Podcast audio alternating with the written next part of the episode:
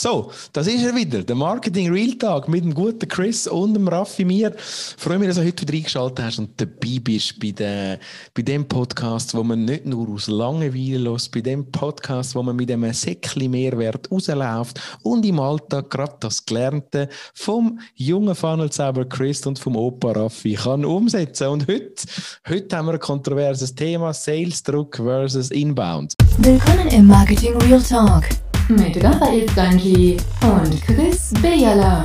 Der ungeschönte und unterhaltsame Blick hinter die Marketingkulissen.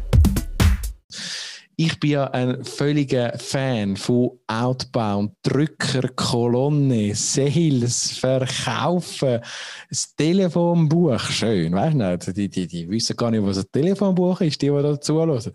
Wo man durchtelefoniert, ja, der blutige Finger bis zum Erfolg, ja. Ich merke wieder, der, der Raffi ist voll, es geht dem einen ab. Das heißt, das Intro dauert wieder 20 Minuten und dann sind wir fertig. Also gut, ich komme zum Punkt. Ich persönlich glaube, dass ein, ein guter, guter Verkäufer das klassische Branding und Marketing ersetzt. Wir haben schon mal ein paar Episoden zurückgespult über das Thema Marketing und Verkauf geredet. Aber ja, ich glaube, selbstverständlich ist Sales in dem Sinn Sales outbound, Achtung, wichtiger als inbound. Was sagst du dazu, Chris?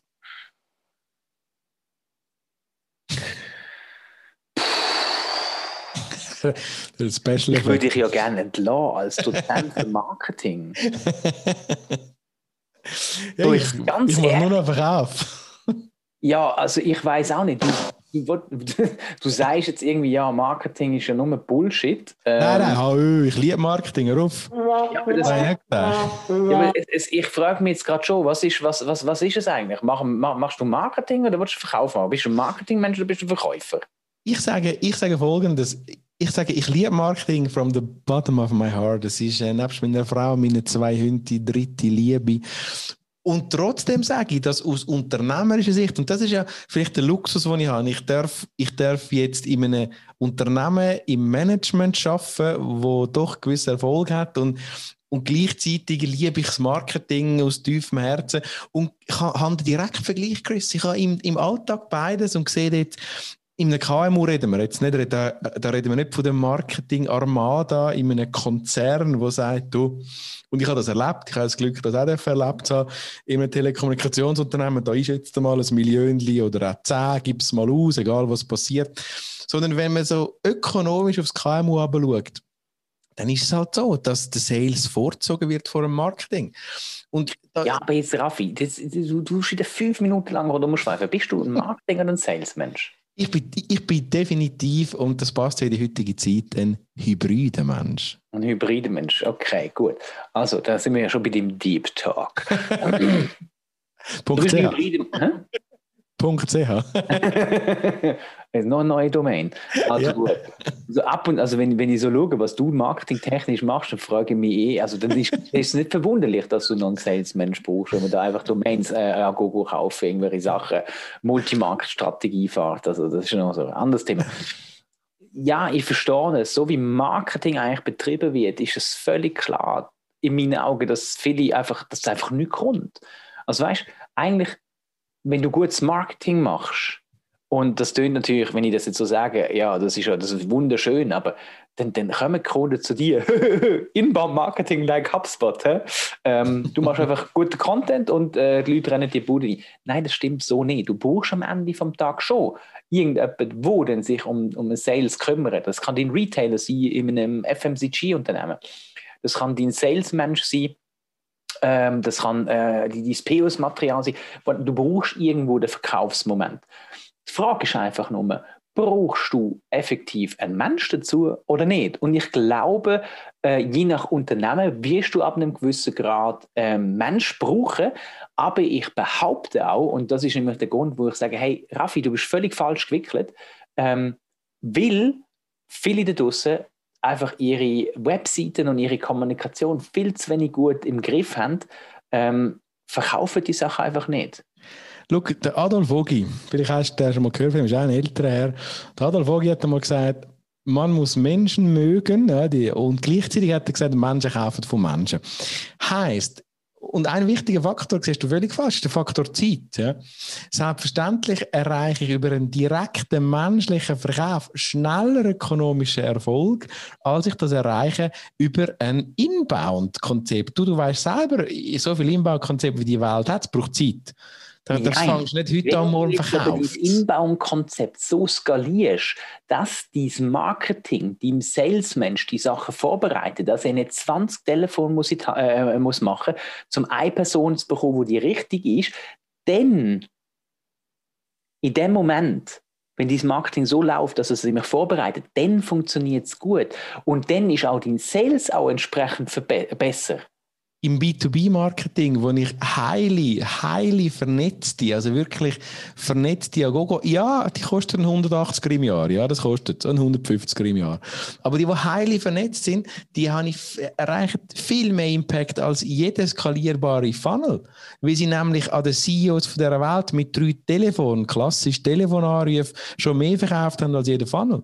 Das ist ja so. Das ist ja so. Aber es gibt, also wenn man gerade die Salesmenschen, wo das haben, in dem Bereich, wo sie unterwegs sind, die sind so rar gesehen, dass wahrscheinlich ein 180 im Jahr auch nicht ausreicht.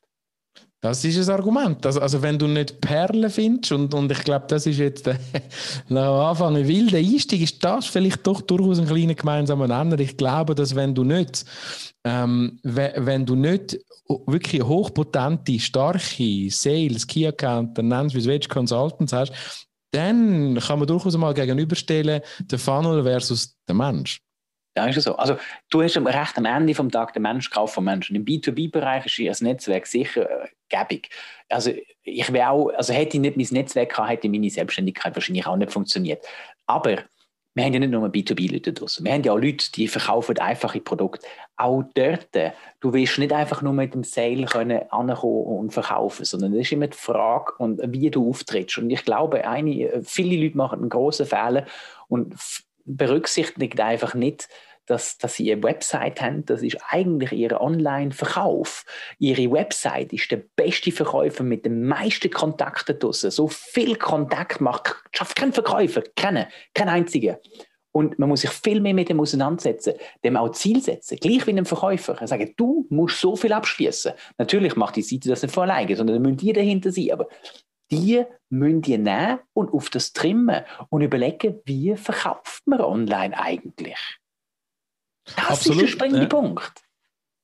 Also absolut, wenn du, also, und, und dort fängt es halt schon an. Ich finde einfach, es ist zwar ein bisschen lame und vielleicht langweilig, aber, aber ja, wahrscheinlich ist es so, dass der beste Verkäufer noch der oft wenig gebildetste ist im Unternehmen, nämlich die Webseite. Also wenig entwickelt ist, weil die Webseiten immer noch oft Wüsten sind und eben nicht verkaufen können. Und ja, klar, der Verkäufer, wo, wo, wo wirklich ohne Webseite, ohne gar nichts da draußen verkauft, hoch performen kann, das, ist, das sind wenig. Das sind tatsächlich wenig und die sind extrem teuer und die gehen auch für einfachere Produkte, die jetzt nicht irgendwie hoch komplizierte, erklärungsbedürftige Produkte sind, die werden niemals so einen Job machen. Ja, also das sind die, also, die Atomkraftwerke verkaufen um extrem oder solche Sachen. Und, und ja, die verkaufen keine Ragusa, nein. Also ich glaube, man muss dann unterscheiden. Es gibt Verkäufer und Verkäufer. Es gibt die, die ihre Großmutter würden verkaufen. Es gibt die, die, ich sag mal, mit, mit gutem Herz und Seele hinter dem können stehen, wo sie verkaufen. Also die, die nicht einfach abdrucken, sondern die, die überzeugen und, und überzeugen mit fachlichem äh, Input, nicht einfach so, hey, ich will einfach raus. Und ich denke, was man muss berücksichtigen in, in, dem, in der ganzen Welt, in, der, in dem ganzen Verkauf, ist, ähm, es hat so, es hat so eine, eine Zeit gegeben, wo einfach die, die Verkäufer, wo einfach alles verkauft, einfach rausgegangen sind. Es gibt einfach gewisse Commodity-Sachen, die kaufst du einfach. Also das Gewürz, das kaufst du einfach. das, ist, das ist egal, ob es von A oder von B ist. Und die bindest dann und holst sie rein und das ist völlig okay.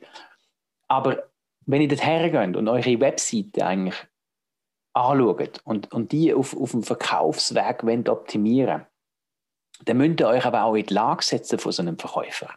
Wir müssen überlegen, was sind so die Fragen, die man stellt? Was sind die Informationen, die jemand will? Und dann kommt der Punkt ins Spiel, wo sich ja die Experten, aber auch die Literatur sehr, sehr uneinig ist und sagt Content Marketing. Ist das Verkauf oder nicht?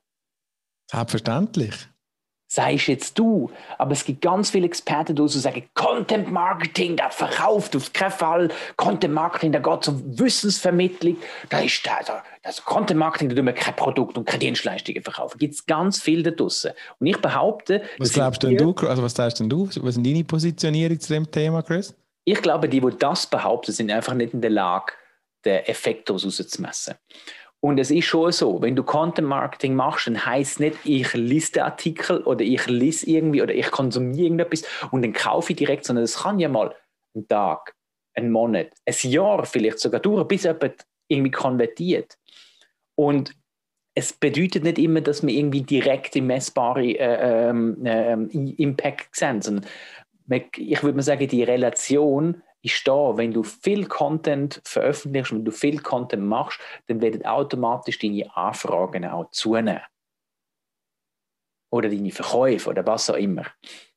Also absolut, wird, ja. wird sich langfristig auszahlen. Also irgendein wird sich Content Marketing auf deine Absatz- und Umsatzzahlen auswirken. Deswegen meine Meinung ganz klar, Content Marketing ist Verkauf.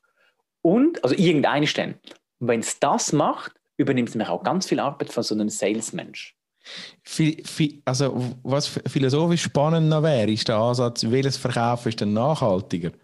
Also ist das Verkaufen nachhaltiger, wo über Content Marketing geht, oder ist es der Mensch? Der Mensch, der einen Mensch verkauft? Beim Content Marketing ist auch ein Mensch dahinter und ich glaube nicht, dass das Instrument nachhaltiger das Ganze macht, sondern ist der Kunde nachher zufrieden oder nicht? Das ist der entscheidende Teil, der Nachhaltigkeit bringt. Und das kann auch ein Salesmensch machen. Wenn der gut kann verkaufen und wenn, das, wenn, wenn der die Leute abholen und sie versteht, dann wird der extrem nachhaltig sein. Unbedingt. Absolut. Mhm. Ja, und, und, und vielleicht dann auch Beziehungspflege. Also das ist ja das, was du ja vertrittst und ich auch, das, ein gutes Content-Marketing ist ja auf die einen Seite kann das wirklich, also kann und darf und soll verkaufen, aber es kann auch, und dort finde ich es wieder gut, wenn dann dieses Produkt sich eignet für eine Beziehung. Wir haben in einer anderen Folge mal über das geredet, ja nein, nicht jedes Produkt muss eine Beziehung mit dem Kunden haben, aber die Firma, das Unternehmen sollte definitiv irgendeine Form eine Beziehung mit dem Kunden haben, irgendeiner Form. Und da hilft gutes Content Marketing schon, die Beziehung zu pflegen zum Kunden. Logisch. Also weißt Content, egal in welcher Form, ob das lang, kurz oder was auch immer ist, das hilft, eine Beziehung zu pflegen auf dem digitalen Weg, weil es einfach Informationen übermittelt. Die Frage ist einfach nur, muss es immer fachlich sein oder kannst du auch, können wir jetzt zum Beispiel auch so, ich sag mal, äh, Smalltalk als Content Marketing bezeichnen? Ich weiß es nicht, ich glaube wahrscheinlich eher weniger, aber auch das ist ein Bestandteil, wo es mir dann aber aus dem Content Marketing Ecken rausgeht, vielleicht in Marketing, E-Mail-Marketing, Automation reingeht, ähm, wo man einfach sagen, hey, was kann Inbound, was können wir vom Inbound im Sales lernen? Wir können ganz sicher daraus lernen, dass wir gewisse Sachen automatisieren können, Prozess verbessern können, vereinfachen können, helfen können, Feedbacks reinholen automatisiert, ohne dass irgendjemand halt viel muss irgendwie das Telefon in die Hand nehmen.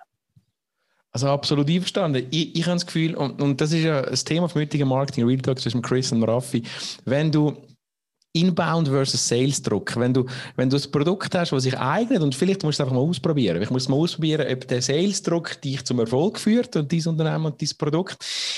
Ich würde immer gerne anregen, in dem Bereich mal zu überprüfen, was denn deine Verkäufer können und was die sind. Das ist ja relevant, weil nicht alle Verkäufer haben es geschafft, aus der, aus der alten Ledermappe verkauft, da bin ich jetzt ein B2B-Software geprägt, aber haben es geschafft, von der Ledermappen-Verkaufsstrategie im Kopf ein bisschen in die neue Welt zu kommen, Tools auszuprobieren, auch wirklich anzunehmen, sondern die sind gefangen in der alten Welt und dann macht man schnell so den Schwank und sagt, ja gut, die können es nicht, äh, und es oder anders, man hat dann das Gefühl, es eignet sich nicht für das Produkt und die Branche, weil sich einfach der Mensch nicht eignet.